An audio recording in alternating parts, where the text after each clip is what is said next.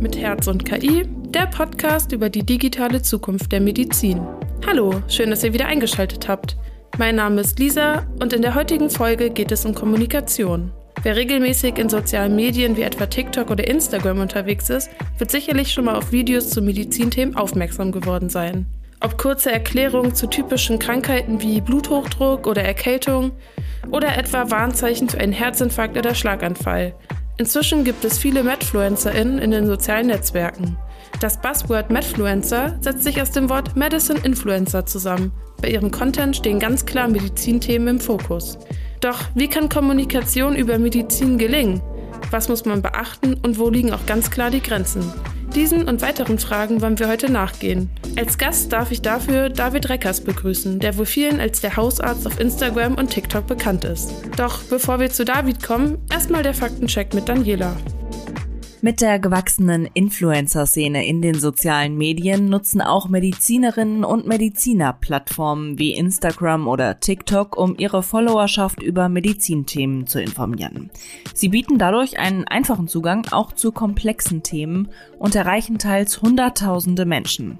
Für Pharmaunternehmen und Hersteller von Medizinprodukten ein spannender Markt. Doch anders als beispielsweise bei Mode- oder Reiseinfluencern dürfen Medfluencer nicht einfach Produkte bewerben und dafür bezahlt werden.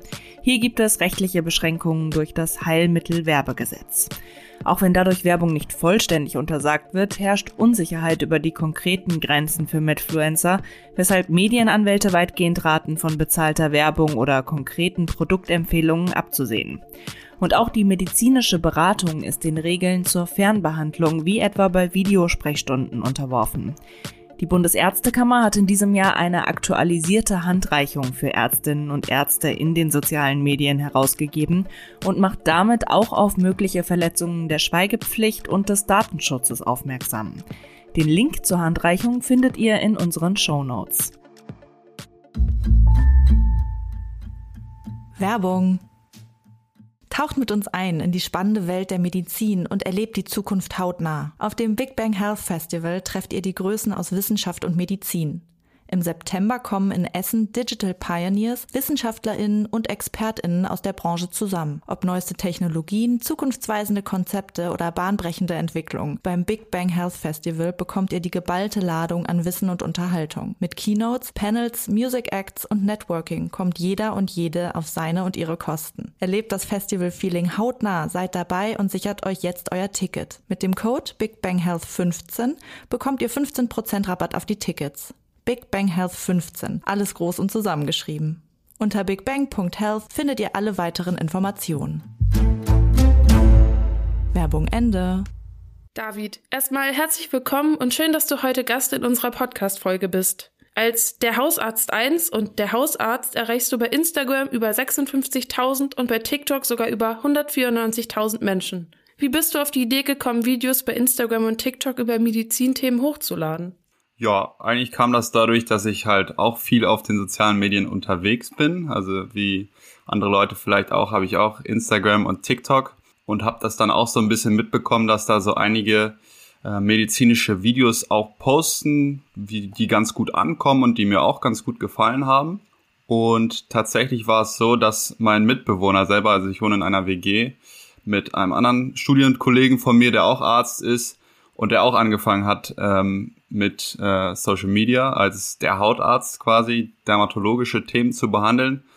Und äh, dann habe ich mir gedacht, ey, das ist eine coole Sache, es macht Spaß und ähm, habe dann irgendwie auch damit angefangen, einfach mir ein Thema rausgesucht, was äh, mich gerade so beschäftigt. Mein erstes Video war äh, tatsächlich einfach, damals war ich noch in der Hausarztpraxis, ähm, also ich mache die Weiterbildung zum, zum Allgemeinmediziner und ähm, da ist halt immer die Frage, warum bekommt ein Patient äh, ein blaues Rezept, warum ein rosanes Rezept?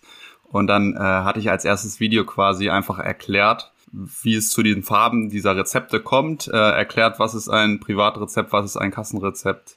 Und das ist sehr, sehr gut angekommen und plötzlich äh, wache ich auf und am nächsten Tag quasi haben sich eine Million Leute dieses Video angeschaut. Und von da aus habe ich dann irgendwie gemerkt, dass das doch ähm, auf jeden Fall äh, eine Nische ist, die man äh, weiter verfolgen sollte. Ja, du hast ähm, von deinem ersten Video gesprochen. Du hast über die verschiedenen Rezeptarten gesprochen. Ähm, wenn wir so grundlegend an so Medizinthemen denken und so Kommunikation in sozialen Medien über Medizin, ähm, welche Vorteile und Chancen ergeben sich denn daraus?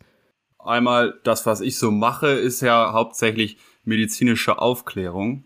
Und warum ich das auch mache, ist, weil ich finde, dass medizinische Aufklärung über die sozialen Medien halt viel schneller und auch viel mehr Leute erreicht als so diese klassischen Aufklärungskampagnen vielleicht über die Zeitung, übers Fernsehen, über irgendwelche Plakate oder so Flyer. Ähm, das schaut sich ja quasi keiner richtig an, beziehungsweise liest man irgendwie nebenbei, aber hat es nicht richtig im Kopf. Ähm, und da denke ich, so Kurzvideos, die einem wirklich eingespielt werden, äh, haben dann deutlich größeren Effekt, wenn die auch vielleicht ganz nett verpackt sind, ähm, wenn das junge Leute sind, die das erzählen, wo man irgendwie äh, mit relaten kann, wo man äh, denkt, okay, den habe ich schon mal gesehen, auch wenn das regelmäßige Videos sind. Ähm, genau, und einfach medizinische Themen verständlich erklärt. Also oftmals werden, werden medizinische Themen mit so ganz großen Fachbegriffen irgendwie verpackt, so dass die Allgemeinheit eigentlich gar nicht versteht, was da los ist. Und das Ziel auch mit diesen Videos ist, quasi die komplexen Erkrankungen, also die Medizin ist ja schon relativ komplex, das ist nicht ohne Grund studiert man äh, sechs Jahre Medizin dafür, ähm, diese Themen halt einfach und äh, irgendwie schön ansehbar darzustellen. Ein anderer, äh, anderer Punkt, der mir auch aufgefallen ist, wo die sozialen Medien halt irgendwie eine Chance bieten, ist äh, über Probleme äh, im Gesundheitswesen oder generell in der Medizin aufmerksam zu machen. Ich weiß nicht, ob manche es schon gesehen haben. Was ich halt immer jetzt in meinen Stories auch sehe, in Instagram Stories, ist dieser Artikel von einem Oberarzt äh, in der Zeit, der über die, die Arbeitsverhältnisse zum Beispiel in der Klinik gesprochen hat der irgendwie 80 Stunden da Regelarbeitszeit äh, in der Klinik hockt, was halt auch irgendwie, wo die sozialen Medien eine Möglichkeit bieten, auf so welche Verhältnisse aufmerksam zu machen. Das gleiche ist mit Pflegemangel, generell Fachkräftemangel. Das geht ja immer ähm, ganz schön ab in den sozialen Medien und ist auch sicherlich eine Plattform, um sowas halt irgendwie in der Öffentlichkeit ähm, das Bewusstsein dafür zu stärken. Und der andere Vorteil ist für den Patienten selber eine Art zusätzlichen Support zu bekommen. Also in der Praxis haben wir Ärzte ja schon etwas Zeit, äh, die Patienten über Erkrankungen zu informieren und sich zu kümmern und ähm, zu sagen, wie, es, wie geht's jetzt eigentlich weiter, ähm, was sind die nächsten Schritte. Aber äh, manche Patienten verstehen das vielleicht nicht äh, auf Anhieb oder äh, brauchen zusätzliche, haben zusätzlichen Erklärungsbedarf. Und da ist es vielleicht auch ganz gut, die Themen dann auf einer Plattform wie zum Beispiel in den sozialen Medien zu besprechen und denen nochmal so ein, so ein bisschen ähm, was zu bieten, woran sie sich festhalten können, äh, nochmal die Themen zu erklären und denen halt so ein bisschen, bisschen Support auch zu geben. Was ich auch bemerkt habe, ist dann unter den Videos kommt es dazu, dass Patienten sich gegenseitig so ein bisschen äh, auch informieren und miteinander sprechen dass quasi so ein Austausch zwischen den, äh, zwischen den Leuten selber, zwischen den Betroffenen selber stattfindet, was ich äh, auch einerseits eigentlich ganz schön finde, dass man nicht so das Gefühl ist, alleine dazustehen mit seiner Erkrankung, mit seiner Diagnose, weil oftmals ist es ja so im, im Alltag, im Krankenhausalltag, im ärztlichen Alltag, äh, man macht die Diagnostik, man kriegt die Diagnose, man kriegt die Therapie und ähm, dann wird man nach Hause geschickt aber da auf, auf kleinere Probleme, auf praktische Probleme, die es vielleicht gibt, wird gar nicht eingegangen. Und da hilft dieser Austausch über äh, die sozialen Medien auf jeden Fall.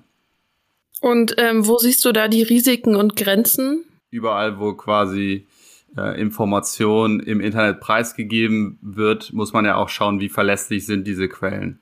Also es gibt ja immer diese, diese Fake News, ähm, so schlimm ist es wahrscheinlich nicht, aber man muss immer schauen, wer ist das eigentlich, der einem da was erzählt. Ähm, es kann sich ja theoretisch jeder da hinstellen und behaupten, er ist Arzt und über medizinische Themen aufklären.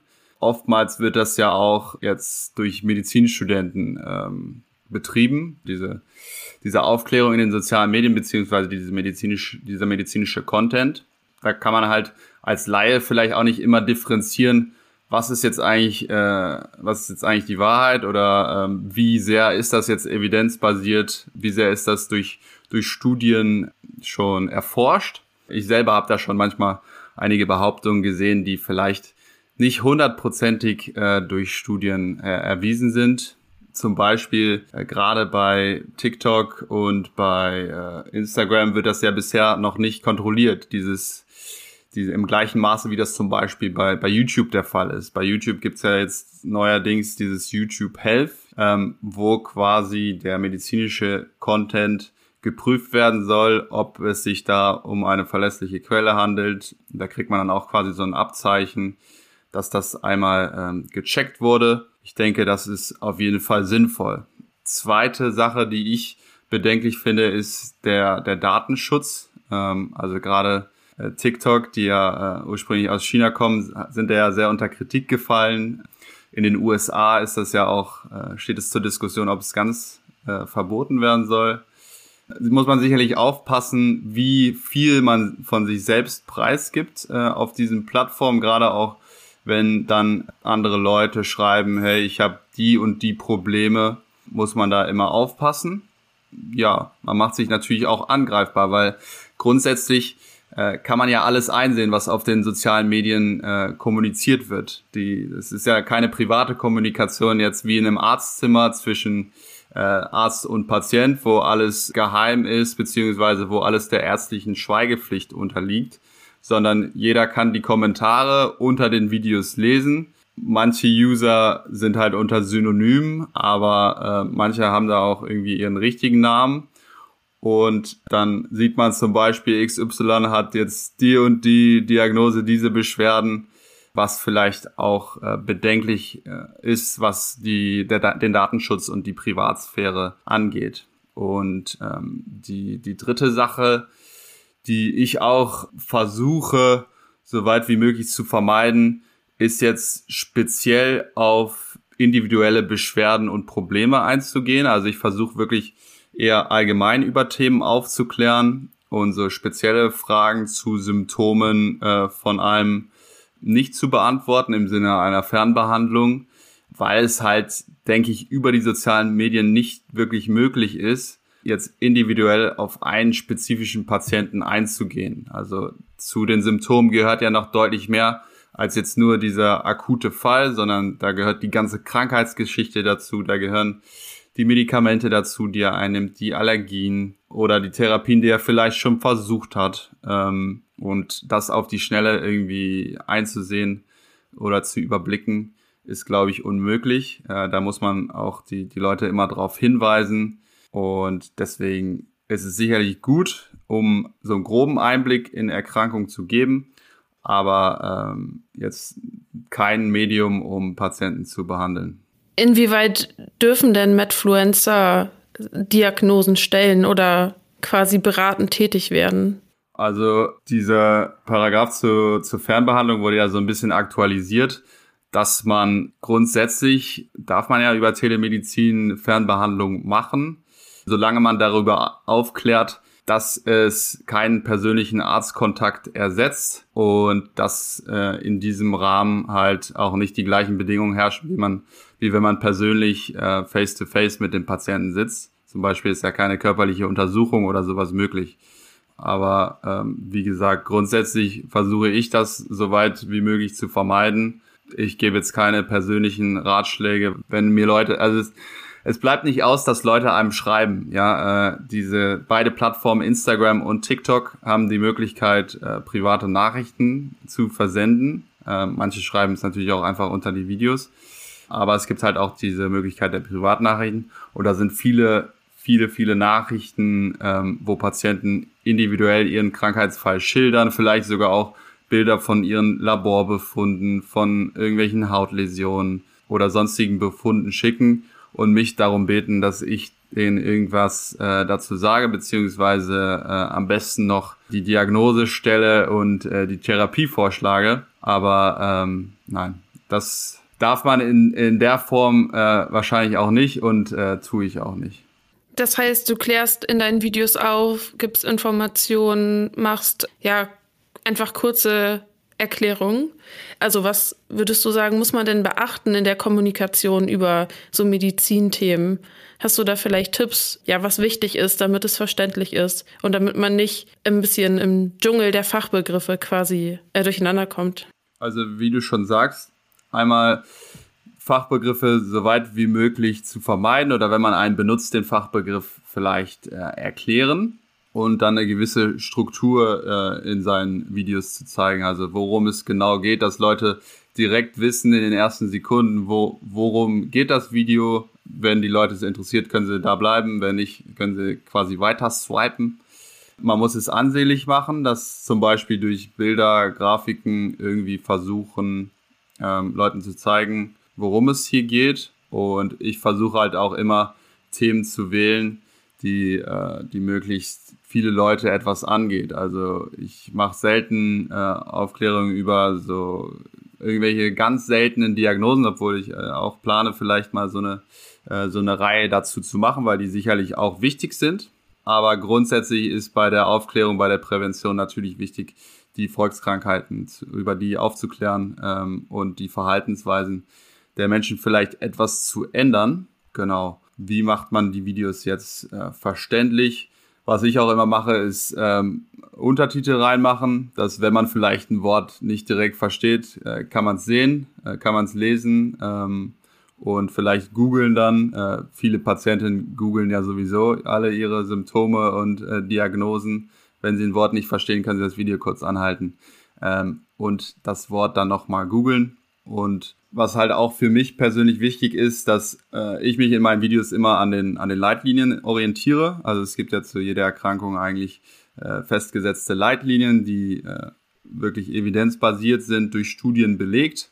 Ich erfinde jetzt nichts irgendwie frei dazu. Dazu bin ich auch nicht in der Lage. Ich bin ja äh, noch ein relativ junger Arzt. Also ich bin 25 Jahre alt, bin gerade mal zwei Jahre lang approbiert. Also diese klinische Erfahrung, die da äh, andere Ärzte vielleicht mitbringen, habe ich wahrscheinlich noch nicht. Deswegen orientiere ich mich wirklich streng an den Leitlinien und an ähm, wissenschaftlichen Erkenntnissen und versuche da möglichst wenig selbst rein zu interpretieren, ähm, damit das auch äh, wirklich gute, gute und richtige Aufklärung ist.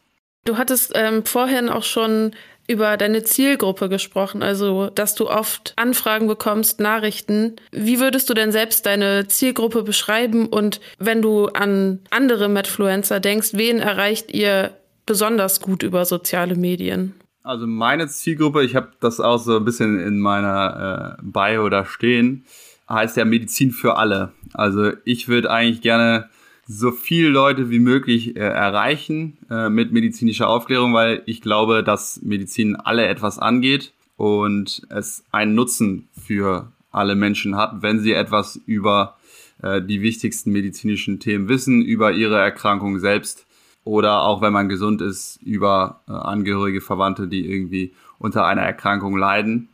Aber natürlich ist es so, dass äh, in den sozialen Medien vor allem natürlich äh, eher jüngere Leute ähm, die Zielgruppe sind und auch die Leute, die die, die, die Apps benutzen. Also jetzt die äh, 80, 90-Jährigen, die hier bei mir auf Station sind, die sind, denke ich, nicht auf den sozialen Medien unterwegs. Ich will jetzt keinem was vorwerfen, aber in der Regel ist das nicht so.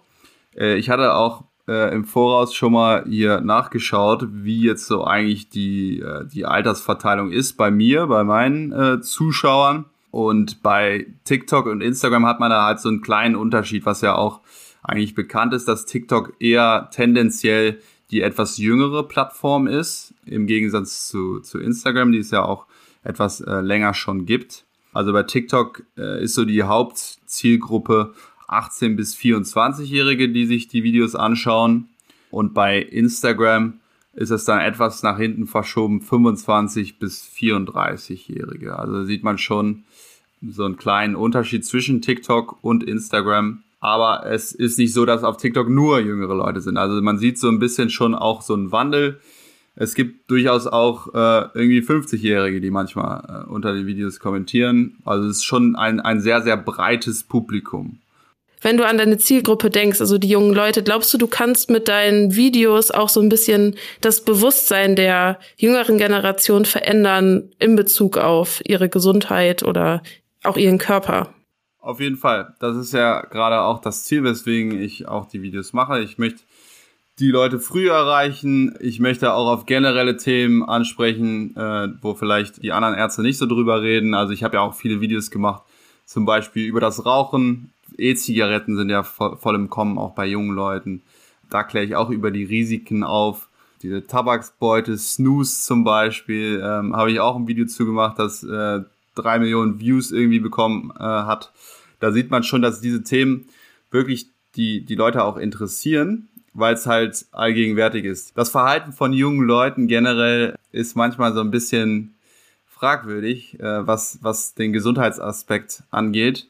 Eine Ursache dafür könnte zum Beispiel sein, dass, äh, dass nicht genug medizinische Aufklärung vorhanden ist, beziehungsweise die schon in einer Form vorhanden ist, aber nicht im richtigen Medium, dass sie richtig kommuniziert werden kann zur, äh, zur jungen Generation. Und da sehe ich auch so natürlich ein bisschen meine Rolle äh, auf den sozialen Medien, auch die jüngere Generation zu erreichen, dass es wichtig ist, über Gesundheitsthemen Bescheid zu wissen, über die Risiken äh, von bestimmten Verhaltensweisen im jungen Alter aufzuklären, weil die, die Effekte dieser Verhaltensweisen, die sieht man natürlich nicht mit 20 oder 30, sondern die sieht man dann erst mit 50 oder 60 vielleicht. Und das ist vielen Leuten vielleicht nicht ganz so bewusst, aber wenn sie meine Videos gucken, dann könnte es vielleicht helfen, ähm, mal zweimal darüber nachzudenken, ob man wirklich hier die zehnte E-Zigarette nacheinander rauchen muss oder ob man äh, das vielleicht doch lieber lässt. Glaubst du, dass Medfluencer auch den Beruf ähm, des Arztes attraktiver machen? Also du hast vorhin ja vom Fachkräftemangel gesprochen. Ähm, ja, siehst du da eine Chance, dass Medfluencer in sozialen Medien auch den Beruf des Arztes einfach attraktiver machen und dadurch auch mehr Menschen oder junge Leute dazu motivieren, Medizin zu studieren? Auf jeden Fall. Ähm, ich finde gerade die sozialen Medien sind dazu geeignet, so einen Einblick äh, in Berufsgruppen zu bekommen, wo man vielleicht äh, gar nicht so sehr hinter die Kulissen schauen kann. Also ähm, wenn man zum Beispiel zum Arzt geht, dann sitzt man im Wartezimmer drei Stunden und äh, kommt kurz für fünf Minuten dran und dann geht man wieder.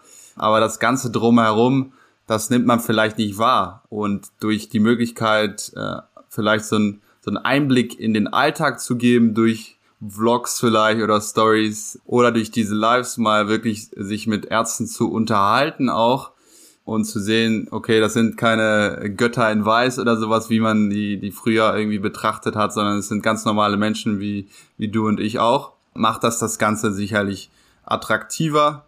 Einmal vielleicht auch zum Arzt zu gehen selber und äh, natürlich auch ähm, vielleicht bringt es dem einen oder anderen die Motivation selber Arzt zu werden. Ich habe auch viele schöne Nachrichten schon bekommen, dass äh, manche gerne Medizin studieren wollen, ähm, weil sie halt mein, auf meinem Account aufmerksam geworden sind. Deswegen denke ich schon, dass das der Fall sein kann, ja. Wie hat denn die Digitalisierung aus deiner Sicht die Kommunikation über Medizin insgesamt verändert und welche aktuellen Entwicklungen siehst du? Also erstmal ist der, der Zugang äh, zu medizinischer Information beziehungsweise über, zu Informationen über eine Erkrankung selbst viel leichter geworden. Also man muss jetzt eigentlich gar nicht mehr aktiv irgendwo nachschauen, um Infos äh, darüber zu finden, sondern man öffnet einfach seine App, swipet so ein bisschen und der TikTok-Algorithmus oder der Instagram Reel-Algorithmus schlägt einem selber Videos vor, die einem gefallen oder wo man vielleicht schon früher nach gesucht hat und kriegt die quasi direkt angezeigt. Also dieser Weg, dass man sich aktiv etwas raussuchen muss, ähm, ist dadurch erleichtert, dass einem die Videos einfach angezeigt werden. Und wo ich auch einen großen Vorteil sehe in der Digitalisierung, ähm, ist die Menge an Daten, die gesammelt werden. Also dadurch, dass alles elektronisch ist, dass man so viele Leute erreicht auch. Also ich habe ja angesprochen, mit einem Video erreiche ich irgendwie eine Million Leute, wenn es wirklich gut läuft. Ähm, das sind ja Zahlen, von denen andere andere träumen können. Wenn man zum Beispiel hier an der Uniklinik einen Vortrag hält, da sitzen vielleicht in der, der Patientendiskussion dann äh, 100 Leute, aber wenn sie das Video schauen, erreicht sie plötzlich eine Million Leute. Und es gibt ja auch die Möglichkeit, live zu gehen.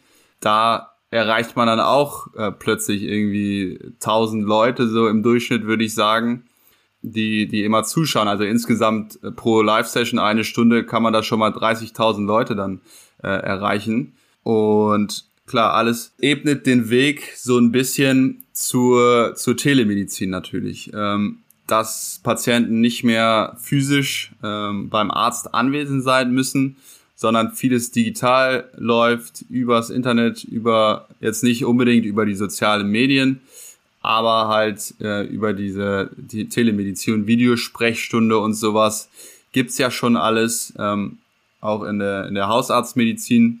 Ich denke, das wird in der Zukunft noch ähm, noch eine sehr große Rolle spielen. Ähm, vor allem auch was so Gesundheits-Apps auch angeht. Wie gesagt, mein, mein Mitbewohner, der ist ja Dermatologe. In der Dermatologie gibt's ja wirklich sehr, sehr viele Apps, wo Patienten einfach nur ihre Haut, ein Foto von ihrer Haut machen müssen. Und das wird dann äh, an Ärzte weitergeleitet, die es beurteilen, ist es bösartig, ist es nicht bösartig? Und vielleicht uns sogar Therapievorschläge schicken und das Rezept dann auch noch per E-Rezept irgendwie schicken. Ähm, ich denke, da ist noch einiges an Potenzial, weil diese Telematik-Infrastruktur, die funktioniert ja noch nicht so ganz berauschend, äh, was ich ja auch mitbekommen habe durch meine äh, Zeit in der Hausarztpraxis. Also die EAU hat am Anfang sehr, sehr gewackelt. Äh, die E-Rezepte sind ja auch noch nicht wirklich da. Aber alles läuft so in die Richtung, dass man nicht mehr physisch anwesend sein muss, um zum Arzt zu gehen. Und wenn die Patienten quasi von zu Hause schon mal so ein bisschen gefiltert werden, dann äh, kann das durchaus Benefits äh, bringen für für die äh, ambulante Versorgung auch, genau. Aber man muss dazu sagen, dass ich der Meinung bin, dass diese Technologien, vor allem auch hier jetzt, was groß im Kommen ist äh, und der auch Name eurer, eurer Podcast-Sendung ist hier, die künstliche Intelligenz, spielt sicherlich eine wichtige Rolle in der Medizin. Aber ich denke nicht, dass sie Ärzte komplett äh, ersetzen kann. Also ich denke, dass sie eine Hilfe ist und ein, ein, eine Hilfestellung äh, in verschiedenen äh, Fragestellungen äh, und durchaus Patienten vielleicht filtern kann. Aber ähm, am Ende sollte da immer noch ein, ein Arzt drüber schauen und die endgültige Entscheidung treffen. Du hast gerade auf unseren Podcast-Namen angespielt und auch sehr viel über die Zukunft gesprochen. Das ist eine super Einleitung für eine Kategorie, die wir in unserem Podcast haben, und zwar die Kategorie Herzenssache.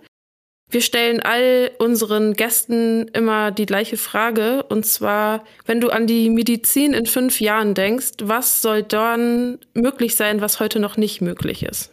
Ja, einfach, dass diese, dass dieser Aspekt Telemedizin besser funktioniert, dass es mehr in Anspruch genommen wird und vielleicht auch, dass es mehr auch in die in die ähm, Vergütung eingeht, weil ich habe mit vielen Hausärzten geredet. Das Problem an dieser äh, Videosprechstunde ist, dass die Optionen ja da sind oder die Möglichkeit es zu machen, aber der Vergütungskatalog noch nicht so richtig darauf angepasst ist. Ähm, das wäre auf jeden Fall eine eine Sache, die man verändern müsste, damit das Ganze weiter in die Richtung geht weil Ärzte machen generell nur das immer, was auch natürlich vergütet und äh, abrechenbar ist. Aber generell wünsche ich mir, dass natürlich dieses ganze Feld Telemedizin, die digitale äh, Medizin weiterentwickelt wird und ähm, dass wir Lösungen finden, wie wir dadurch vielleicht auch den, den ambulanten Gesundheitssektor etwas entlasten können. Ja, das wollen wir doch hoffen. Und ähm, ich glaube, durch deine Videos und deinen Auftritt in den sozialen Medien ähm, leistest du auf jeden Fall den großen Anteil dafür. Ich bedanke mich herzlich für deine Zeit und für deine ausführlichen Antworten und für den Einblick äh, in den Alltag eines Arztes und in den Alltag eines Medfluencers. Ja, sehr gerne. Vielen Dank für die Einladung. Hat sehr Spaß gemacht. Und ich bedanke mich auch fürs Zuhören. Wenn ihr Fragen, Kritik, Lob oder spannende Themen habt, die ihr mit uns teilen wollt, dann schreibt uns gerne eine Mail an podcast.jtb.de und wenn euch dieser Podcast gefällt, dann folgt uns gerne.